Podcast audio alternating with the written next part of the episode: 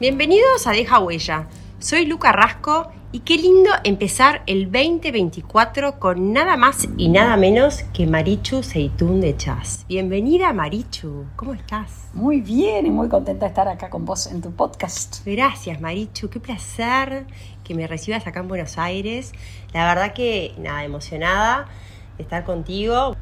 Todos la conocen a Marichu, pero bueno, voy a hacer una breve introducción. Psicóloga, la psicóloga argentina del momento, con más de 30 años de experiencia, que bueno, todos la conocemos por su cantidad de trayectoria, su cantidad de libros, por todo lo que nos comparte, su generosidad, su, su humanidad. Y bueno, y hoy vamos a hablar de un tema muy importante, sobre todo para mí, la verdad que es un tema que, que a mí me, me, interesa mucho hablarlo y bueno, estoy segura que a muchos de los oyentes también. Vamos a hablar de la vuelta a clase y también sobre todo de los desafíos y oportunidades para el nuevo año que comienza. Así que gracias Marichu por prestarme un poquito de tu tiempo y estar acá hoy para hablar de este tema que es súper importante, sobre todo en estas fechas, que estamos todos como que volviendo de las vacaciones y un poco como locos organizando un poco la, la, vuelta a clase. Y bueno, quería hoy hablar un poquito contigo de, bueno, de cómo podemos eh, transitar estos últimos días que nos quedan antes de empezar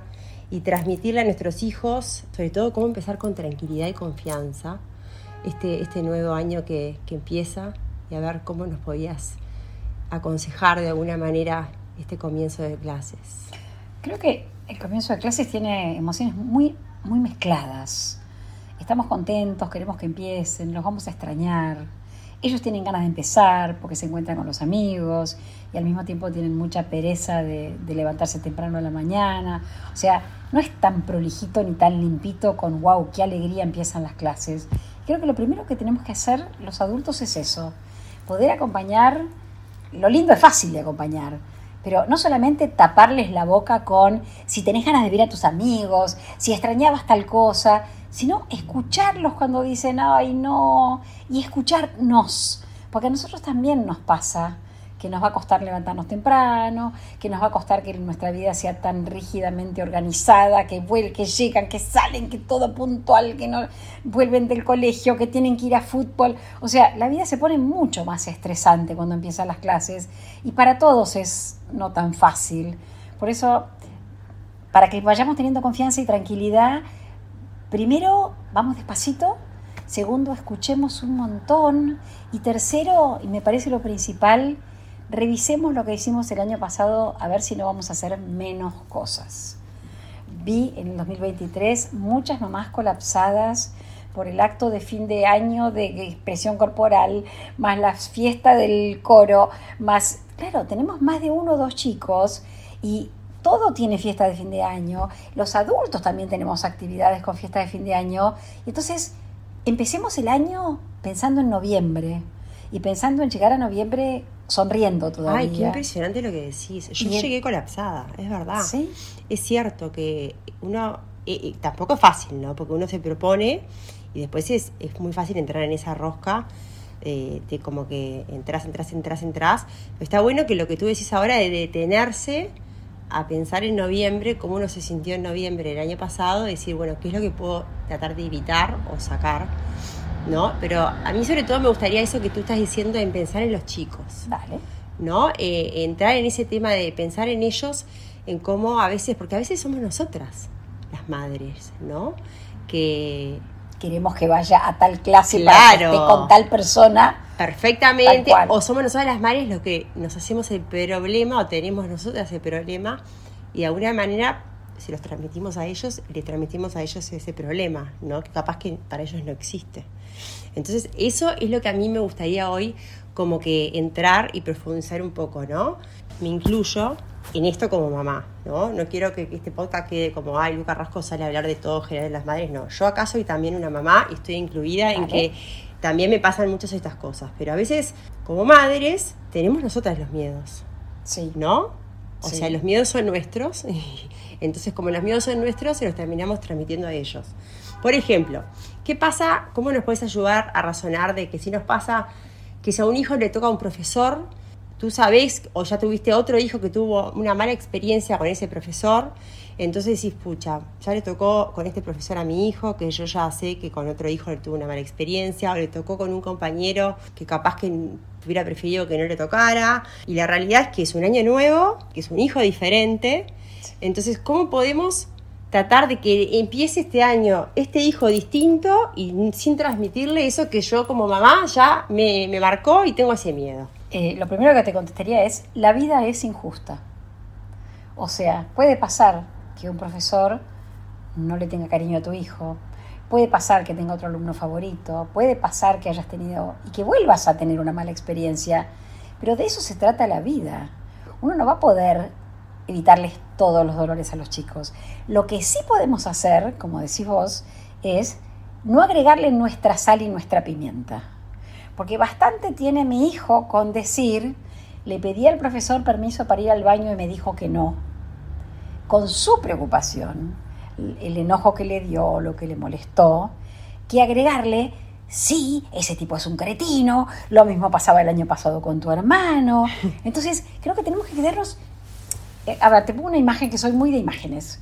Cuando un chico se cae a la pileta, a la piscina, dicen ustedes, sí. Eh, no me tengo que tirar arriba de él, porque lo hundo más. Yo me tengo que quedar afuera y tirar la mano y tratar de agarrarlo con la mano. Por ahí lo que agarrar de, los pelos y no de la mano, pero estoy afuera. Si necesito meterme, me meto, pero la primera jugada es yo estoy afuera wow, no te dejó. ¿Y por qué te parece que fue? Y cuando salieron al recreo, el profesor les dijo, vayan al baño, que después, acuérdense que después es un tema importante y no quiero que salgan. Nada, te pregunto, ¿qué puede haber pasado? Te pregunto si por ahí el profesor te retó un ratito antes, entonces estás harto, está harto de vos. ¿Para qué? Porque con estas preguntas acompañamos al niño a encontrar solo su respuesta. Y por ahí tu hijo te va a decir, bueno, lo que pasa es que ya le había pedido que me cambie de lugar. Y también ya le había pedido tal cosa. Y me parece que el profesor ya estaba harto de mí, por eso no me dejó ir al baño. O sea, y nueve de cada diez veces con este sistema de te pregunto, te pregunto interesada, quiero entender bien lo que pasó, pero mi estado emocional no se cuela, yo estoy afuera, mis emociones están afuera, estoy tratando de entender lo que te pasó. Y nueve de cada diez veces con eso puedo acompañar al chico a surfear la situación y la resuelve solo. Así que me estás diciendo acá que es mejor preguntar. Sí. Porque cuando uno contesta, contesta desde tu propia película. Lo que te pasó vos con tu profesor cuando eras chica, lo que te pasó con el otro hijo, con ese profesor, por ahí a él le pasó algo distinto. No tiene nada que ver. Por eso primero hay que preguntar para, saber, para perfilar bien la situación. Pero además, al preguntar, el mismo chico empieza a decir, oh, oh, oh, esto no lo había tenido en cuenta, oh, esto no lo había pensado. Ay, no, mamá, lo que pasa es que yo estuve re hincha con él. Por eso me parece que no me tuvo más paciencia. Y se acabó el problema, dejó de ser un problema. Sí, es tal cual, es tal cual. Y otra cosa que también me gustaría tocar es, obviamente, que cada hijo es distinto, ¿no? Ya digo, eso todos lo sabemos como madres. Y también qué importante es cómo sostenemos a esos, esos hijos que, que necesitan un cambio importante, ¿no? Por ejemplo, eh, hijos que pasan de primaria a secundaria. Son cambios grandes o, hijos que, son diferentes en, personalidades y todo. Entonces, ¿cómo podemos ayudar eh, a ese hijo que capaz que tiene que hacer un cambio grande y que como madres a veces nos desesperamos en, eh, bueno, pasa de primaria a secundaria y el uniforme es nuevo y todo es nuevo, entonces tiene que tener todo perfecto y capaz que no pasa nada si llega el primer día de clase y no tenés todos los libros y no tenés todo lo que pidió la lista, la goma de pegar y, capaz que para la mamá, yo me incluyo porque soy bastante organizada en eso, ¿no? Y tiene que estar todo etiquetado y todo perfecto y capaz que para el niño si no tiene la goma y los cinco lápices que pide la lista, no pasa nada. Entonces, ¿qué nos, qué nos aconsejás a las mamás también en ese sentido? Yo creo que hay niños de todas clases. Está el que no le importa nada y ni se da cuenta, y está el que se angustia un montón si no tiene todo. Y creo que tenemos que tenerlo en cuenta y como, como entran a una zona nueva, sobre todo el que ingresa a jardín de infantes, el que pasa de jardín a primaria, el que pasa de primaria a secundaria. En Argentina por ahí también hay un primer ciclo y segundo ciclo en primaria que hacen una diferencia grande. Creo que tenemos que darle la mayor cantidad posible de seguridades. Entonces, sí, tratemos de resolver las cosas de modo que, que tengan lo que necesitan, lo que pueden tener. Pero es verdad que a veces nos pasamos y lo que termina ocurriendo es que los chicos terminan, no le cuento a mamá lo que me pasó, no sé, eh, me robaron algo de la lanchera al mediodía y comí menos. Se lo cuento a mi mamá, mi mamá hace un drama y entonces dejo de contárselo. Y no está bueno que no me lo cuente, porque me lo tiene que contar para que juntos veamos cómo hacemos para que desde mañana no te roben la lanchera, o quién tenés, con quién tenés que hablar para que nadie te saque nada de tu lanchera. Pero es súper importante que, nosotros no agrandemos esa situación. Para que te tengan confianza. Y por otro lado, ese chico que se olvidó la lanchera en casa, siguiendo con la lanchera, también tiene que rebuscárselas. No que la mamá se la lleve corriendo, pobrecito, que se queda sin almuerzo. Obvio que si tiene seis años, sí se la vamos a llevar. Pero un chico más grande, que se olvida, por ejemplo, el protector bucal, se lo olvidó. No juega, no hace deporte, nunca más se lo olvida.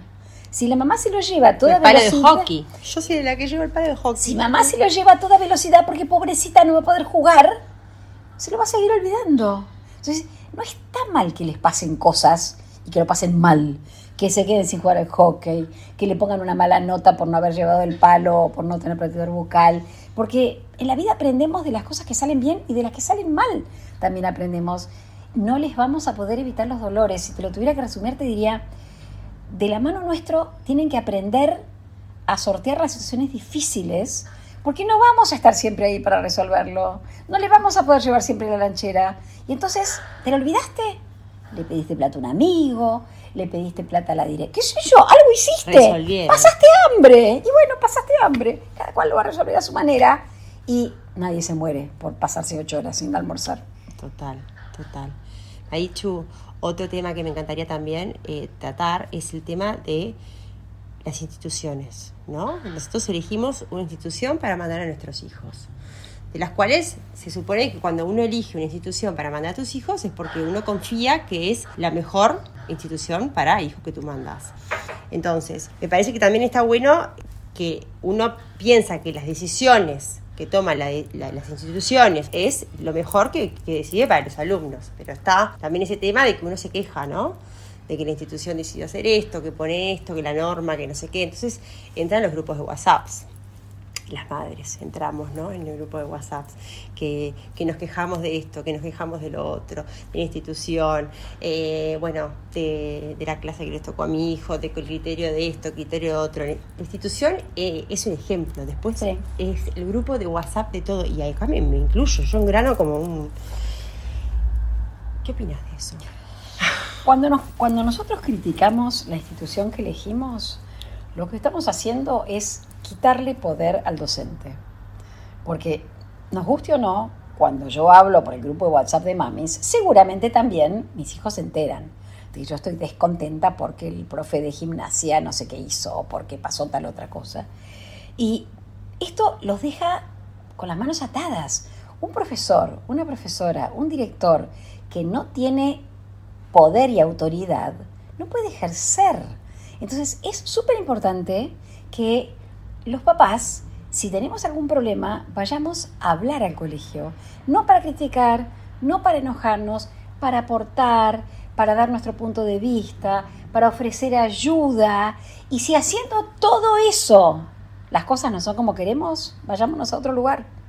Pero hablar con nuestro hijo de, mirá, vos esa inútil de maestra que tenés, que escribió zapallo con S en vez de con Z, no suma, resta. Porque ese chico, cuando la maestra quiere enseñarle otra cosa, tampoco le va a creer. Y le va a decir, ay, porque mi mamá me dijo que vos no sabés nada. Y entonces, me parece que nosotros mismos estamos haciendo algo que es muy tóxico para los chicos. El WhatsApp de mamis o de papis es fabuloso para otra cosa.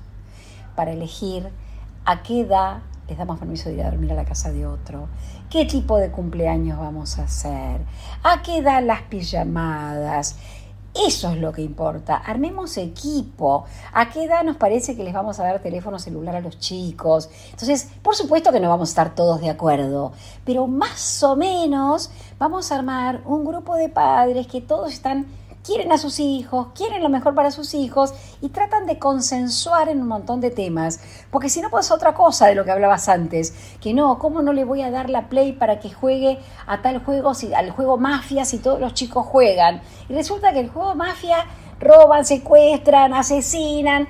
Y, mi nene tiene nueve años y no tiene edad para jugar ese juego. Pero con tal de que no se pierda el grupo, ah, tomo decisiones que son equivocadas. Entonces eso, para eso sirve el WhatsApp de papás y de mamás, no para criticar. Si yo no estoy de acuerdo con algo en el colegio, pam, pam, pam, toco la puerta en el colegio y digo, esto no me parece, no estoy de acuerdo, podemos pensar en este tema y así sí ayudamos a nuestros hijos. Impresionante. Ah. La verdad, me dejaste sin palabras. Mauricio, hay una pregunta que yo siempre hago que me encantaría hacerte, es, este podcast se llama Deja huella. ¿Cuál es la huella que a ti te encantaría dejar?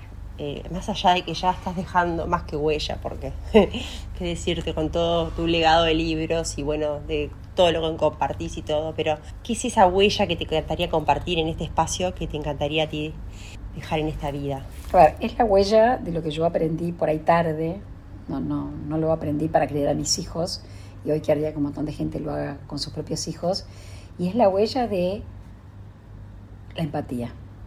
O sea, tratar de entender qué hizo que mi hijo no estudie, qué hizo que mi hija me conteste mal, qué la llevó, qué lo llevó. O sea, cuando yo puedo mirar a mi hijo o a mi hija, y en vez de estar siempre educando, retando, conduciendo a mi manera, lo miro para, entender no digo que no lo voy a retar, porque seguramente lo voy a tener que retar, porque no me puede pegar o no me puede insultar a mí porque soy su mamá. Pero sí le voy a decir, estás enojadísimo, pero vos a mí no me puedes insultar. Y entonces va a cambiar el tono, va a cambiar el vínculo, vamos a tener más intimidad. Por eso creo que la huella que quiero dejar es que todos sepamos el valor de la empatía en la crianza, en realidad en todos los vínculos, pero especialmente para la crianza. Qué lindo, me encanta, divino. ¿Cómo podemos cerrar este episodio eh, del tema que venimos hablando? Danos un, como un cierre, me encantaría que terminaras un cierre del resumen así, mensaje para los padres, vuelta a clase, sin contaminar 2024. Los que van al cole son los chicos, nosotros no. Eh, los docentes no nos van a examinar a nosotros.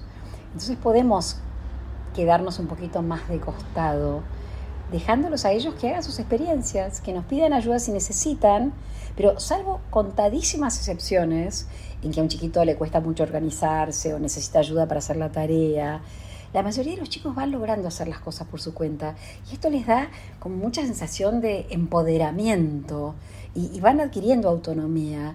A veces no nos damos cuenta, pero para que la maestra diga qué lindo el dibujo de mi nene, se lo hago yo en vez de dejárselo hacer.